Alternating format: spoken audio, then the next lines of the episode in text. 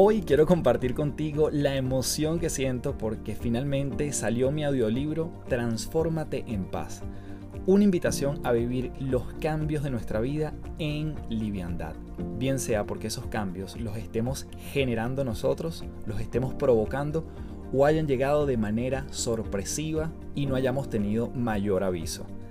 Puedes encontrarlo en la aplicación y además está únicamente allí que se llama Big B-E-E-K, B alta E-E-K. Te dejo el handle en la descripción del episodio.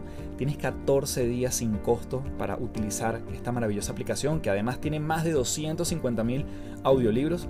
Es mi aplicación favorita y por eso decidí también trabajar con ellos en este proyecto y dejarte allí este pedacito de mi trabajo que tiene que ver con el cambio y cómo podemos vivirlo desde la serenidad. Transfórmate en paz ya está disponible, así que dale clic allí en las notas del episodio para que lo lleves en tus oídos y en tu corazón a partir de ahora.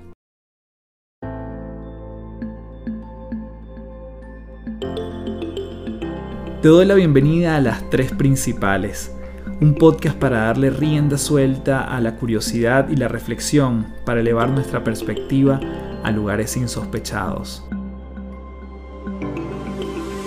Mi nombre es Carlos Fernández y mucha gente me conoce como Café. Soy autor, conferencista internacional y te invito a transformar tu sabiduría en ejecución para vivir una vida en liviandad. Un espacio donde podemos transformarnos en paz un episodio a la vez.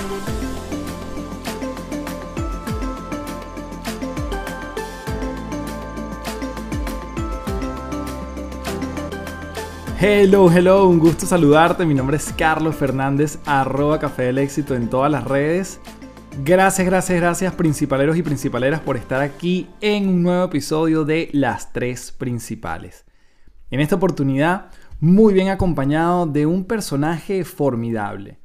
Voy a estar conversando con JJ Delgado, quien es reconocido como la persona que lideró el día de ventas más grande de Amazon en la historia. Y tiene una historia bien interesante, ha pasado por diferentes momentos de vida, una mentalidad que lo ha ayudado a surfear momentos duros, sobre todo cuando se encuentra fuera de la familia.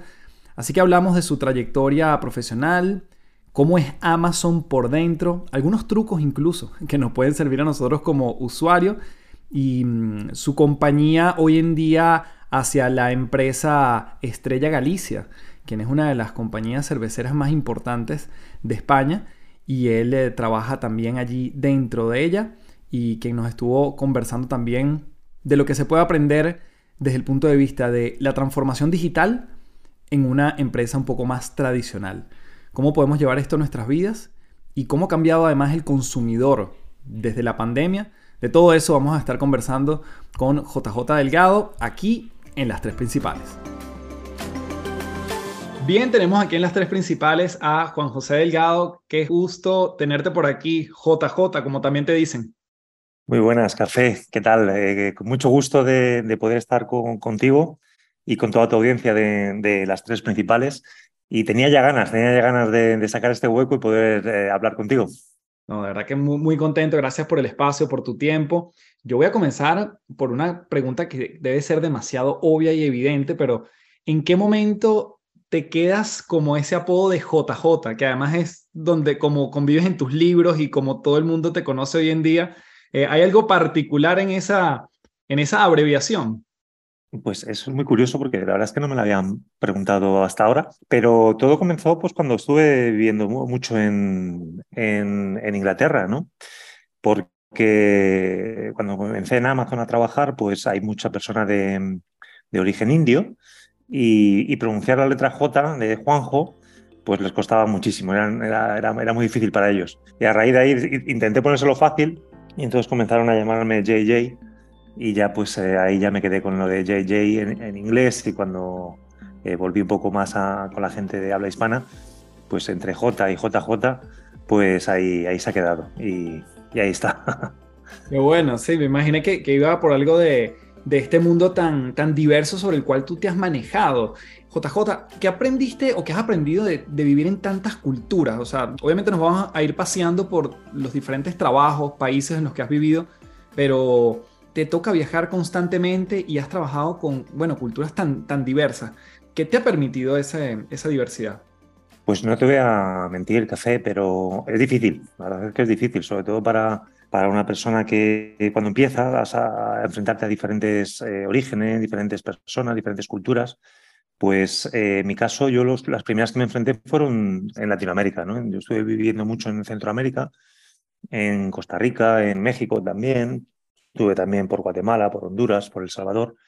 Y, quizás poco engañizo, ¿no? Porque como compartimos este habla tan, tan bonita que es el, el, habla castellana, ¿no? O español, o como queramos llamarlo, pero compartimos este idioma, eh, pues puede parecer que, que, la cultura es exactamente la misma, ¿no? Y me acuerdo mucho en, México que ya propiamente el idioma hay muchas palabras que no significan lo mismo, pero también culturalmente pues hay una diferencia importante de, todo, ¿no? De costumbres, de tradiciones, de cómo, eh, por ejemplo, una de las cosas que más admiro de, México, ¿no? esa cultura de la familia y del, y del pasar tiempo con, con, los padres, etcétera, que es una de las cosas que creo que más aquí en, en España hemos ido pues, quizá descuidando, pues una de las cosas que te da mucha atención cuando llegas, no sé, eh, quizá ese es un choque que, no lo parece al principio, pero cuando vives allí, pues, pues te empiezas a, dar cuenta.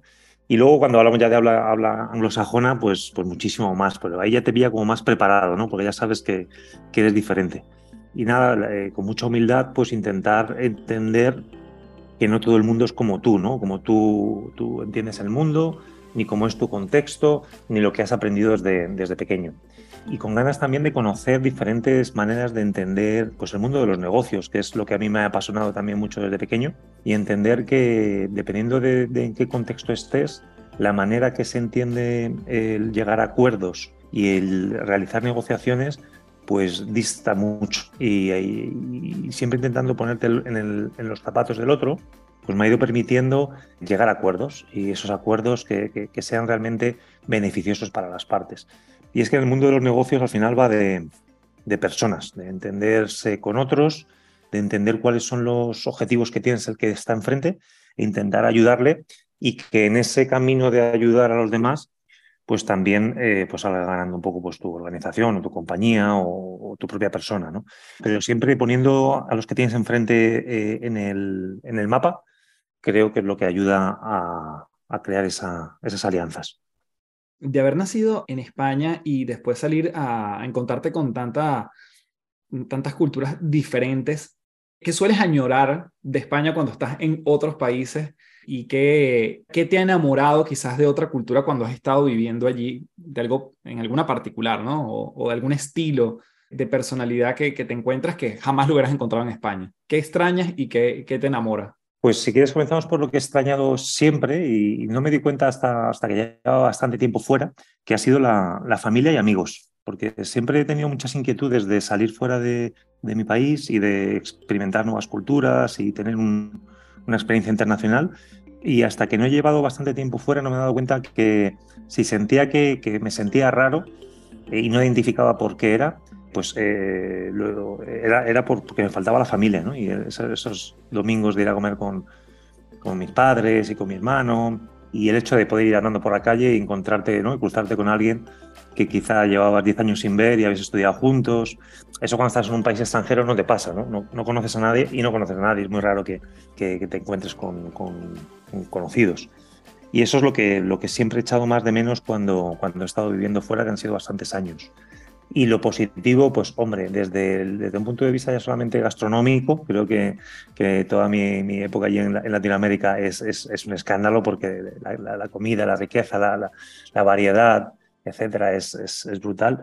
El clima también, eh, por ejemplo, cuando estuve mucho en Costa Rica, es un país increíble, ¿no? Con toda la, la naturaleza que tiene y la bondad de la, de la gente que, que vive allí es, me, me, llamó mucho la atención. En México me gustó mucho el, el, cómo te abren los brazos a, a, a, sentirte mexicano, ¿no? Ellos están encantados de que, de que la gente se, se les conozca y, y se enamore de, de sus costumbres. Entonces, siempre que he salido mucho por Latinoamérica ha sido ese lo que más me ha llamado la atención, la, hospitalidad que, que, se vive. Y desde un punto de vista más anglosajón, a mí me ha sorprendido mucho más en, el plano profesional. ¿no? Yo sí que he aprendido gran, gran desarrollo profesional, ha sido de lo que he aprendido de, de gente de habla anglosajona, tanto americanos como indios. ¿no? A mí la cultura india también y las capacidades que tienen los profesionales de, allí y la manera que tienen de relacionarse y de entender el trabajo eh, en una organización, eh, pues me ha llamado mucho la atención. De los hindúes específicamente, ¿qué resaltarías ahorita que, lo, que los mencionas? La capacidad de trabajo y la capacidad de trabajo y las capacidades cognitivas. O sea, son dos de los ángulos que, mira que he conocido profesionales en toda mi historia, ¿no? Pero eh, los he ido detectando de manera separada. He visto gente que ha trabajado muchísimo y tiene una capacidad de trabajo brutal. Y hay otra gente que tenía una capacidad cognitiva muy fuerte. Pero cuando yo estaba en Amazon, que ya te digo que había el 50% de la gente con la que interaccionaba eran de origen indio, casi todos aglutinaban las dos dimensiones. O sea, una capacidad, también es verdad que el filtro ¿no? de, los indios que terminan llegando a este tipo de compañías es, han pasado por, varios, ¿no? pero todos los que me crucé, capacidad de trabajo ilimitada y la capacidad cognitiva a otro nivel, sobre todo desde un punto de vista muy analítico. Es verdad que sí que se echa de menos un poco más eh, el estilo latino, ¿no? por decirlo de alguna manera, de entender las relaciones humanas, que creo que también es muy importante, a la vez que creatividad y, thinking out the box, que les veo que a lo mejor ahí es, su punto de débil, ¿no?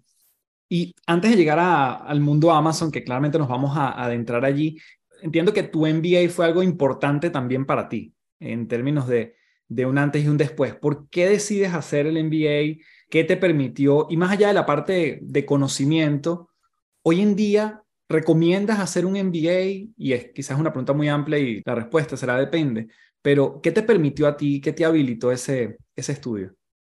Bueno, así, así, de antemano decirte que todo lo que sea estudiar me parece que, sí que merece la pena. O sea, todo lo que sea parar y dedicar tiempo a, cultivar tu, conocimiento, creo que es de lo más bonito que, o, el, mayor regalo que uno se puede hacer a sí mismo. Y así es poco como me lo, enfoqué yo. Tenía, o sea, yo ya había pasado por bastantes experiencias internacionales, pero todas de, en Latinoamérica, y tenía esa, esa inquietud de, aproximarme al mundo de los negocios desde un punto de vista anglosajón. De ahí que decidí eh, parar eh, un poco de mi carrera profesional y dedicarme full time a, a realizar mi, mi, MBA. Y tenía claro que, quería completarlo con pues, viviendo la experiencia en un país anglosajón. Y ahí pues evalué todos, todos los, todas las posibilidades, ¿no? desde Estados Unidos, por supuesto, hasta, hasta Australia también estuve mirando y, Hong Kong inclusive. Eh, pero finalmente me tiró un poco lo que te comentaba antes, ¿no? la distancia y el estar, poder, estar un poco más cerca de mi familia y al final decidí hacerlo en, en Londres. Y efectivamente, eh, para mí fue una disrupción desde, desde un punto de vista profesional, fue la consecuencia, pero también desde un punto de vista, yo creo, fundamentalmente personal. Por encima del conocimiento que, por supuesto, pues, pues adquieres de, de los profesores, de los compañeros.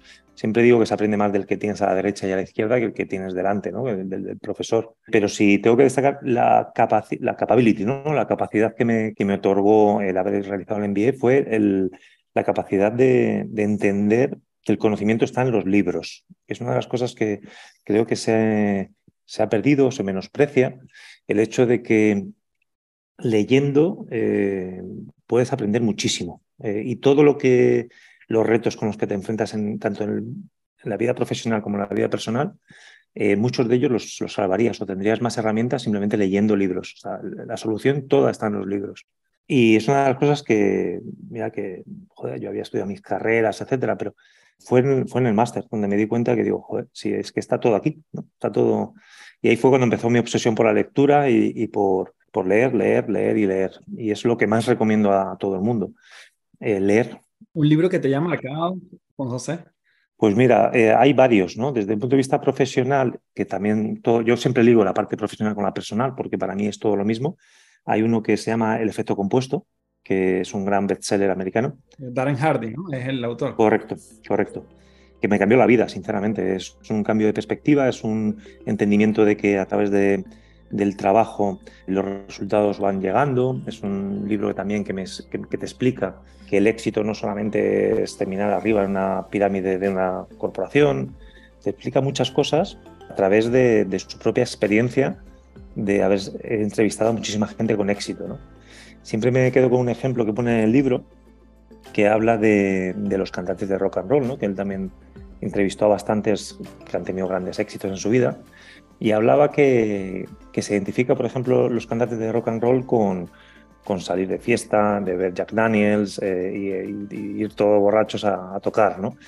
Y efectivamente dice, toda esta gente, lo que la gente no sabe es que han pasado 25 años de su vida eh, tocando la guitarra sin parar.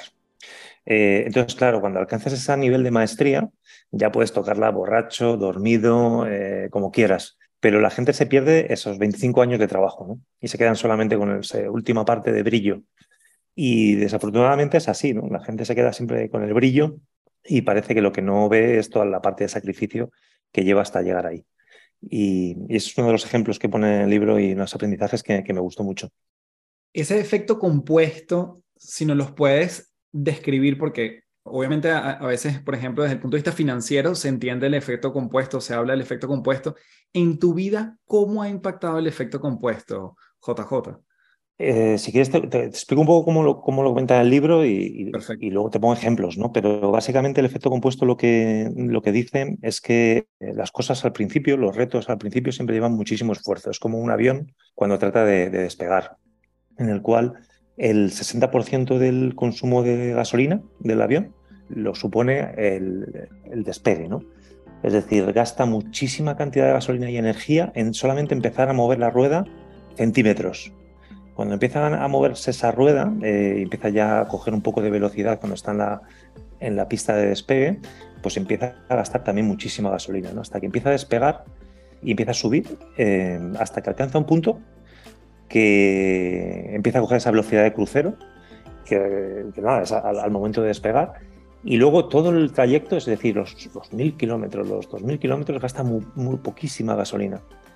Y ese, ese, ese, ejemplo es lo que pasa en, la vida en general, ¿no? Te cuestan las cosas muchísimo trabajo al principio, pero cuando pasas ese punto de, inflexión en el que ya has invertido tiempo, eres un experto, etc., el, el, retorno eh, que se genera por cada pequeña energía que, utilizas en, eso es, es, es, inversamente proporcional, ¿no? es brutal y te enseña cómo, cómo cambiar hábitos, ¿no? cómo desprogramarte, cómo quitarte hábitos y cómo poner hábitos que te ayuden a, alcanzar ese, ese, destino que tú te marcas.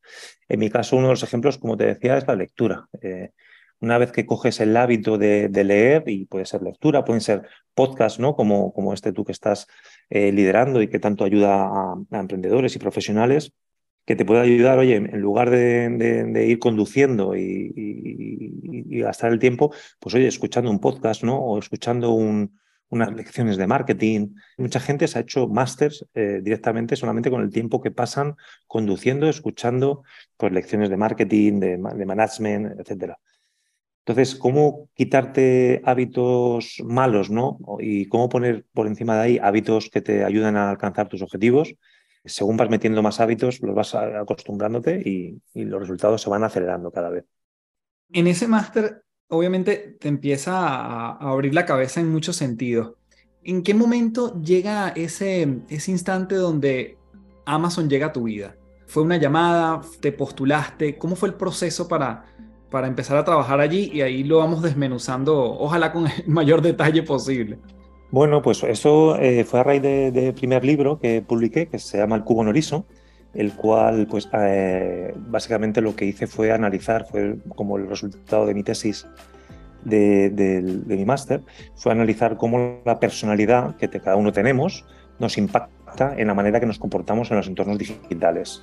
Y este la verdad es que fue uno de los es una de mis grandes pasiones, ¿no? que es entender el comportamiento humano e intentar de, de contestar los porqués, ¿no? los porqués de la vida. Y a raíz de la publicación de este libro, pues eh, me llamó un headhunter y me comentó que, pues, que estaban buscando a, a una persona para, para, incorporarse en Amazon. ¿no? Yo en ese momento había vuelto ya para España eh, después de mi máster y e indudablemente, pues bueno, cuando me comentaron un poquito la oportunidad, pues tenía muchas ganas de, de poner un poco en práctica todos mis aprendizajes teóricos en la mejor plataforma que puede existir, ¿no? En lo que es el Ferrari de las organizaciones. ¿Cuántos años tenías en ese entonces? 2010 y 2014, 2015. Eh, ya yo 33, 34 años. Perfecto. Sí, sí, ya, ya nos vamos haciendo mayores.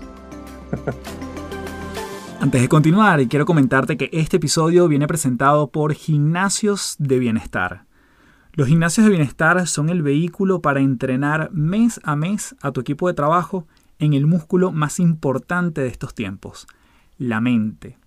Si crees firmemente en la constancia para fortalecer en tu equipo temas como liderazgo, feedback, productividad, gestión de cambio, comunicación, trabajo en equipo, creatividad y mentalidad de crecimiento, entre otras habilidades, puedes ingresar a www.cafedelexito.online para inyectarle recurrencia al entrenamiento de tus colaboradores en tu empresa.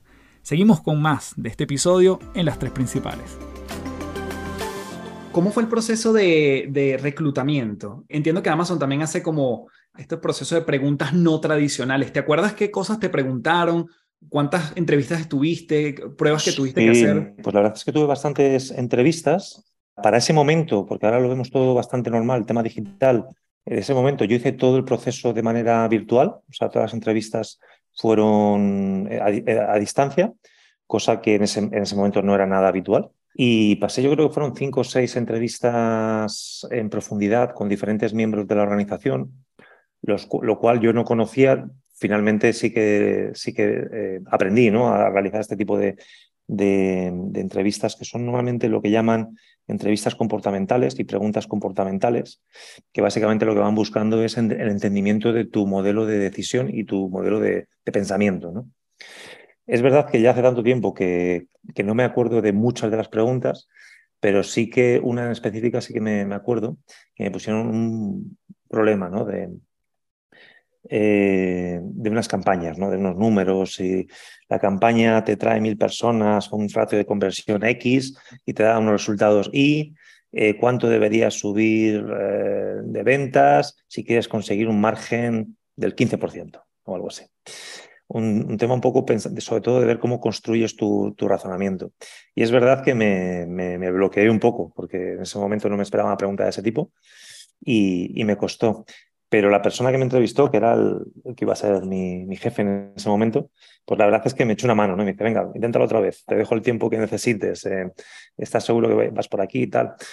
Es decir, eh, la verdad es que tuve bastante, bastante suerte porque la gente sí que, sí que hay un ambiente de, ayudar ¿no? y de, de, entender más bien cómo piensas y menos en el resultado particular de una acción.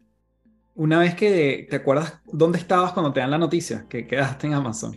Sí, pues estaba en Barcelona. Estaba en Barcelona y recibí un mail. Creo que fueron como tres meses después de la última entrevista. Recibí un mail que lo tengo que tener por ahí, lo tengo que, lo tengo que recuperar, eh, donde me comunicó en la noticia. La verdad es que me hizo mucha ilusión, mucha ilusión. En ese momento no, no sabía que, era, que me iba a cambiar la vida. Yo, desde un punto de vista personal, porque tuve que mudarme para Londres, hasta desde, sí, sí, desde un punto de vista profesional, fue, ha sido la gran catarsis que he tenido de, entender cómo es una organización del futuro, cómo es una compañía que, a la cual todas se comparan, porque es una compañía innovadora, es una compañía en crecimiento y sobre todo es una compañía gigante, ¿no? una compañía de más de 500.000 personas que sigue comportándose y trabajando como, pues como un reloj suizo. O sea, eh, al final todo el mundo nos movíamos a, a, la misma dirección y a la misma velocidad y de una manera súper coordinada y desde un punto de vista organizativo es el Ferrari de, las organizaciones. ¿Y mm, cuánto peso tiene la figura de Jeff Bezos en el colectivo o en la cultura empresarial? Obviamente, él es una gran figura, eh, como lo, quizás lo era en su momento, no sé, Steve Jobs o como puede ser Mark Zuckerberg, estas grandes luminarias. E, e, ¿Ese peso de esta persona estaba presente? ¿Te tocó interactuar con él en algún momento, por ejemplo? Yo eso no lo, no lo vi tan, o sea, no lo, no diría que tiene un peso tan grande o no lo vivía así. Lo que sí que tiene un peso muy grande en toda la organización, que me llamó mucho la atención, son lo que llamamos los Amazon Leadership Principles, que son los principios sobre los que se rige Amazon, los cuales eh, pues están claramente identificados, te los enseñan desde el principio, tu evaluación y tu desarrollo profesional dentro de Amazon depende de cómo los, eh, seas capaz de performar sobre cada uno de estos 12 Amazon Leadership Principles. Y eso sí que es una de las cosas que rige, alinea, coordina y, manda dentro de la organización. Una figura como, como Jeff, por supuesto, es, es muy, muy importante y más en ese, en ese momento en el que estaba yo en la organización. Pero no, no, no, no, viví como que tuviese un peso tan crítico en la toma de, decisiones. Pero los Amazon Leaders y Principles sí. También el hecho de la, de la historia de Amazon siendo este lugar donde inicialmente se vendían solo libros, ¿Es parte del storytelling también de la compañía o ni siquiera eso ya pasó como a otro plano, ya están en otro nivel y, o, se recuerda un poco eso? No lo viví así. Es verdad que el espíritu de, una startup sí que, sí que se vive, sí que se vive de que todavía no se ha hecho nada y que es, still day one, ¿no? que es uno de, de los claims que teníamos, que es todavía es el día uno. Eh, cuando empecemos a pensar que ya estamos en el día dos ¿no? de un camino, es cuando empieza el final. Y esa sensación de que está todo por construir eh, sí que existía. Respecto al tema de los libros, no, yo creo que eso está bastante digerido que, que esta película es de otra historia. Esto es un, esto es un, un bicho que, que, va, de, que va de, muchas más cosas. ¿Qué te encontraste cuando llegaste ahí por primera vez? Vamos a llamarlo expectativa realidad, ¿no? Ya, ya después que, bueno, cinco entrevistas o seis entrevistas, este, tres meses después te llaman. Primer día en Amazon, ¿qué te, qué te encuentras o estas primeras semanas? Una de las cosas que me llamó mucho la atención, eh, hombre, yo fui con muchísima ilusión, lógicamente, y con ganas de, de, generar un impacto en, no solamente en la organización, sino si generas un impacto en una organización como Amazon, estás haciendo un impacto en el mundo digital y en el mundo global. Eh, y una de las cosas que me llamó la atención, si no es el primer día, el segundo, eh, fue la edad, la edad de la gente que estaba trabajando allí. Yo venía del mundo más corporativo, del mundo de, la estrategia de clientes, de la, de, la consultoría, de, las telco, y lo primero que me encuentro fue una reunión donde en una salita eh, de seguimiento de un proyecto en el cual pues, había gente joven de veintipico años, eh, chavales, eh, niños, pues algunos sentados en el suelo, vestidos de manera informal, y eso fue para mí un choque, cultural bastante importante. Yo venía del mundo de las finanzas donde, oye, despachos, trajes, eh, cuanto más, eh, ¿no? la oficina, cuanto el piso más alto que esté es más, más importante. Esas, esas maneras de entender los negocios que quizá estaban tan equivocadas y te das cuenta de que al final eh, una compañía, un gigante como Amazon, estaba manejado o dirigido, no dirigido, pero sí trabajado o llevado e impulsado por, por niños, ¿no? por, por, chavales. Y, pero claro, cuando empiezas a hablar con esos chavales te das cuenta de que están a un, a un nivel muchísimo más avanzado en el mundo digital que tú. Y eso supuso para mí un reto importante. Los primeros seis meses de, eh, que viví dentro de, del gigante del e-commerce fue de, de, catarsis porque no entendía nada, no entendía ni, ni, ni, ni, lo que hablaban. Se utilizaba muchísimo jargon, muchísimos acrónimos. Sabéis que los americanos básicamente utilizan acrónimos eh, y también mucho jargon específico de Amazon, que por mucho que tú conozcas, si no estás dentro no, no sabes a qué se refieren. Y me llevó seis meses hasta que empecé a entender tanto mi rol, como cómo podía aportar valor, como de qué iba eh, el negocio eh, de la venta digital. O sea, me, me, costó bastante. Fue un choque cultural importante por, por mis desconocimientos del mundo digital. ¿Te llegó a, a, invadir en algún momento ese síndrome del impostor? Como, mira, de verdad yo no sé qué hago aquí. ¿Te, te lo llegaste a preguntar en algún momento? No tuve tiempo, no tuve tiempo. Tenía, yo iba con mucha ilusión de, yo sabía que tenía que salir, era mi oportunidad. Entonces, cuando tú sabes que estás en el sitio que estás predestinado para estar, sabes que vas a tener muchos retos, pero que los vas a superar. Y no tuve esa sensación del, del síndrome del impostor. Sí que posteriormente eh, eh, me, me, me sobrevino quizá un síndrome de, de agotamiento, ¿no? Después de, de, un año, eso lo cuento en algunas de, de las charlas y en el libro, eh, después de un año cuando, cuando ya conseguí el, el, día de más ventas de toda la historia internacional, me sobrevino una especie de desasosiego cuando después de tanto trabajo, de tanto trabajo, porque es una compañía donde se trabaja insaciablemente, o sea, es, es, insano, después de, conseguir un granito, ¿no? que fue ese récord, recibo un email, que eso siempre me, hace mucha, mucha gracia, recibo un email de, mi jefe que básicamente eh, ponía lo siguiente, ponía dos puntos, un guion y un cierre paréntesis. Quiere decir una carita sonriente, ¿no? Y digo, después de tanto trabajo, eh, la recompensa es dos puntos, guion, cierra paréntesis. Y ahí sí que me, sobrevino un cierto desasosiego de, para qué estoy aquí, ¿no? Y ahí tuve otra, otra, otra catarsis importante de, para qué estoy aquí, para qué estoy tan lejos de mi familia. Sí que me vino una crisis, por decirlo de alguna manera, pero me, me sirvió para darme cuenta de, de, para qué estaba allí, que yo, eso fue para mí lo que me ha cambiado también mi vida el entender que las cosas tienen que tener un para qué, si no, no tienen, no mucho sentido. Y ahí fue cuando le puse cara y ojos en ese momento, justo que, abrí el mail, dije, ya sé para qué estoy aquí. Y lo que estoy para aquí no es para tener caritas sonrientes, ¿no?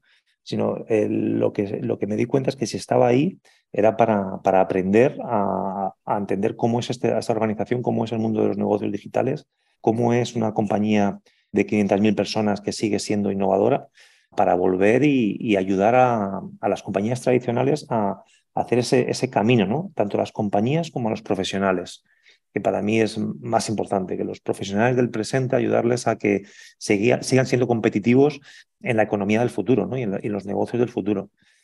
Para mí el tiempo, y de ahí fue también cuando supuso una catarsis de, performance para mí y empecé ya a llevar un poco la parte del sur de Europa de, de un producto que lanzamos, cuando encontré el para qué. Y, a día de hoy no hago nada si no tengo claro el, para qué.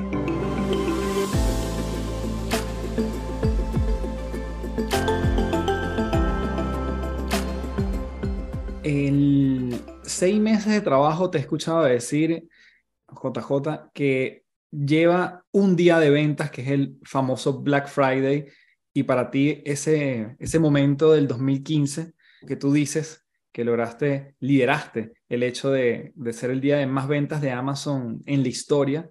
Ver todos esos seis meses recompensado en un día es parte del para qué. Ahí también te viste como con esa palmada en la espalda, viste que todo tenía sentido o lo viste como algo muy efímero. Todo lo contrario, no, no, no, no, para nada. Me di cuenta justo de lo que dices, ¿no? De que es muy efímero y que realmente tanto trabajo para conseguir un hito cuantitativo no tiene ningún tipo de sentido, ninguno de ahí me di cuenta que, el reconocimiento tenía que ser otro, ¿no? Tenía que ser el, ayudar a otros. Es que conseguir récords y tal no significa nada. Y tampoco es, es, tampoco es el resultado de uno solo mismo, ¿no? Eh, es el trabajo de mucha gente, es la coordinación de, muchísimas personas que, bueno, de, toda la organización que se vuelca, la tienes a tus espaldas durante ese día y tiene que salir todo bien. Pero ni siquiera de, de un año, ¿no? Es imposible crear esa ola que se generó ese día en un solo año, es un resultado de varios años de compañeros que han ido empujando antes que yo. Yo quizá conseguí ese momento, ese día, pero el trabajo de, mucha gente. Y para nada creo que sea suficiente eso para, para justificar trabajar. Quería ver si, si me ayudas a descomponer un poquito esos componentes o capacidades, habilidades o skills de liderazgo que tuviste que poner en práctica para lograr ese récord, entendiendo que tienes que mover mucha gente para, para alcanzarlo. ¿Qué pudiese rescatar desde el punto de vista del liderazgo que también nos sirve a los que, a los que estamos escuchando el podcast? Pues ahí una de las cosas que, que sí para mí fue crítico es creer en ti mismo.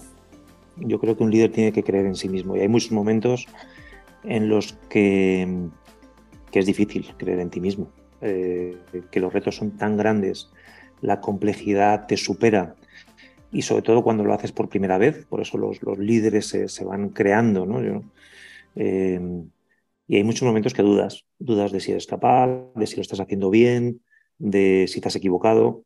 Y, cuando de verdad crees que vas a ser capaz de sacarlo, eso es, importante. El resto, el resto de gente te sigue.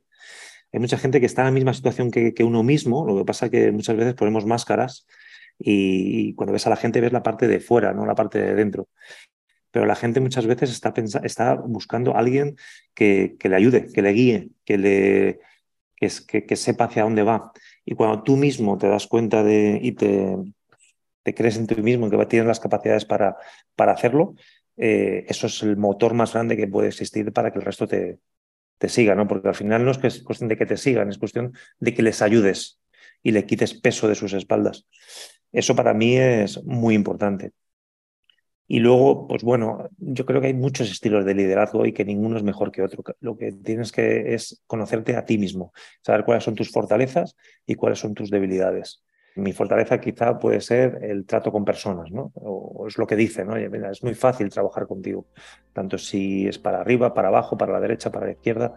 Eh, es fácil. Pues me apalanqué un poco en eso, ¿no? En mi capacidad de, conseguir que otros se sientan cómodos y en confianza de, contar conmigo. ¿Cuál era mi gran debilidad? Eh, pues eh, las capacidades, por ejemplo, comunicativas, ¿no? de, habla inglesa, quizá, ¿no? con, diferentes culturas. Pues me rodeé, lo, sabía, me rodeé de gente de diferentes eh, departamentos, de diferentes culturas, de diferentes lenguajes, para que me acompañasen en el camino y me ayudasen bueno, no hay nada como conocerse a sí mismo, fortalezas y debilidades. Interesante. Mientras conversamos, pude extraer un poquito de estos principios de liderazgo que, mencionas. Hay uno que, es la obsesión por el cliente, ¿no? por ese cliente es uno de los principios de liderazgo que rige. Esa obsesión por el cliente hace que el día que venden más, llegues a la oficina y la gente te dice, estamos vendiendo demasiado, pero tenemos que bajarle la velocidad porque no nos damos, no nos damos abasto para nuevamente cumplir con las expectativas de despachar en 24 horas. ¿Cómo es esa disonancia entre vender mucho pero después no estar capacitado para suplir esa demanda? Es una puñeta, eh, café. Es una puñeta porque llevas trabajando tanto tiempo para los, famosos objetivos de ventas, ¿no? que, da igual conseguirlos, que siempre luego te van a poner más. Eh, eso es poco distópico. Pero bueno, cuando trabajas tanto, tanto para ese día y llegas a la oficina y te dice tu compañero, eh, J, estamos vendiendo demasiado, vamos a incumplir nuestra promesa de delivery en tiempo, hay que bajar la demanda, pues claro, te entra, te entra pena ¿no? de todo lo que habías hecho y sobre todo muchísimo más trabajo. Son días muy, con muchas tareas y por encima de esas tareas tienes que ponerle las, las urgentes de, de, cambiar la, la, home, ¿no? la página de inicio para que no entre tanta gente a comprar ofertas, eh, desactivar las campañas promocionales para que no comprar tanto tráfico y que no llegue tanta, tiempo, tanta gente a la tienda, en cambiar las ofertas para que, claro, eh, teníamos problemas logísticos, pero no es lo mismo vender unos pendientes, ¿no? que ocupan muy poco, que vender un colchón que te llena medio camión. Pues entonces teníamos que ajustar todas las ofertas y todo eso hacerlo en, en horas, porque no daba mucho más tiempo y pese a todo lo que hicimos, eh, era imposible parar esa oleada de gente. También tuvimos suerte, eh, los, competidores como, como, Tesco, etcétera, se les cayeron las webs, porque claro, la, ola que se generó en ese día era brutal y se les cayeron las webs, por lo tanto la, única web operativa era la nuestra. Y claro, ya eso era, eso era un, un acabose de, de visitas a la web, de clics, no sé si se vendían, no sé, te digo una cantidad así, pero como mil eh, PlayStations en 10 segundos. Eran cosas brutales. Qué increíble, qué, qué, magnitudes tan... No, caben como en la cabeza de, un mortal ver ese nivel de comercial en, en, tan pocos segundos. Pero te pregunto ahora también por, por ese, ese otro principio ¿no? que, está, que está presente, que es pensar en grande, que también te lo he escuchado, que te acompaña hoy en día. ¿no? Entonces, pensar en grande, pero también tienen el principio de la frugalidad, pero el cliente está en el centro. Son como valores o principios que si uno los lee por separado y quizás no los vive como los viviste tú, suenan como contradictorios, ¿no? No, sé cómo lo, evidenciaste en tu experiencia. Pues efectivamente, ahí es donde entra el. Hay otro de los principios que the leaders are rights, ¿no? Los, líderes son, no sabes por qué, pero toman decisiones correctas, ¿no? Eh, al final, la experiencia eh, y esa, esa capacidad de, envisionar te permite balancear entre las diferentes necesidades que tiene tanto una compañía como un proyecto respecto a si te tienes que enfocar más a, un, a, ser obsesivo con el consumidor o eficientar y siendo frugal o quizá eh, saliéndote fuera de la caja y pensando más en grande esa capacidad para ir balanceando eh, como una orquesta ¿no? sinfónica, donde el director, pues quizá tú cuando vas a ver una, una, orquesta ni te das cuenta, dirías, bueno, el director podría desaparecer, la verdad, porque es que suena tan bien todo, pero si le quitas eh, y te fijas, eh, hay muchas cosas que sí que es verdad que acompaña, dirige y balancea entre los diferentes recursos. Un líder en una compañía como, como Amazon o una compañía en general, básicamente va de eso, ¿no? de saber cuándo y cómo balancear entre las diferentes necesidades que tiene un proyecto y una compañía. Y eso hay parte de ciencia y mucho de ciencia que se aprende y hay mucho de arte. Y, me parece muy pues, interesante eso que dices, porque trabajando con tantas empresas como clientes, a veces pensamos que esos principios o los valores o cualquiera de las reglas bajo las cuales se, se rige una empresa, se tiende a pensar que pareciera que es todo al mismo tiempo que uno lo va implementando. Eh, es como que tenemos todo esto y todo tiene que ser aplicado en el mismo instante. Y la verdad que no. Me encanta la analogía de la, de la orquesta porque, bueno, a veces tenemos que ser más frugales, pero a veces tenemos que estar orientados a resultados y después cuando ya se dispararon las ventas, bueno, entonces el, cliente es el centro y no tenemos que bajar la demanda. Entonces es el discernimiento, ¿no? De, de, poder pasearte por cada uno de esos puntos que siguen siendo el norte. Sí, las compañías hay que entenderlas como órganos eh, sistémicos, ¿no? Como eh, seres vivos que, tienen unas necesidades y como, una persona mismamente, oye, hay veces que te apetece, eh, pues no sé, hacer más deporte, hay veces que te apetece descansar, ¿no? Hay que, a mí hay una de las cosas que es conócete a ti mismo, que es aplicando a las, organizaciones, creo que es lo más difícil que existe como en la vida, conocerse a uno mismo o conocer a una compañía, lo que necesita en cada momento. Para cerrar el, episodio de Amazon, JJ, ¿hay algún dato o tip que como usuarios nosotros podemos hacer y no lo sabemos navegando en Amazon. Que tú digas, mira, si tú te metes aquí vas a conseguir algo que yo no sabía y lo descubriste en el camino, algo que, que cualquier persona pudiese saber, pero, pero tú lo descubriste allí. Bueno, a ver, si nos ponemos en Amazon, ¿no? que básicamente hay mucha gente que le gusta por los precios ¿no? y, por las ofertas y tal, que es un poco también lo que yo soy más experto dentro de Amazon.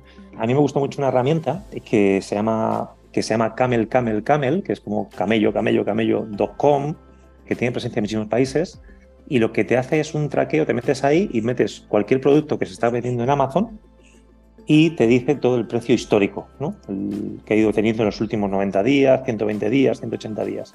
Entonces vas viendo la variación de precios y puedes saber exactamente si un producto pues, está de oferta o realmente o, ha estado en oferta antes, etcétera. Y te puedes dar de alta inclusive y te envían eh, alertas, oye, mira, tu, tu producto ha bajado un 20% es buen momento para comprar. Entonces me parece una herramienta potente, que yo trabajaba mucho con ellos y, que la gente no suele conocer, la verdad. Genial, tremendo, tremendo dato. JJ, para ir en la, en la recta final y pensar que después de estar en un mundo tan, vamos a decir, de la vanguardia como es la parte tecnológica, pasas al mundo de las cervezas.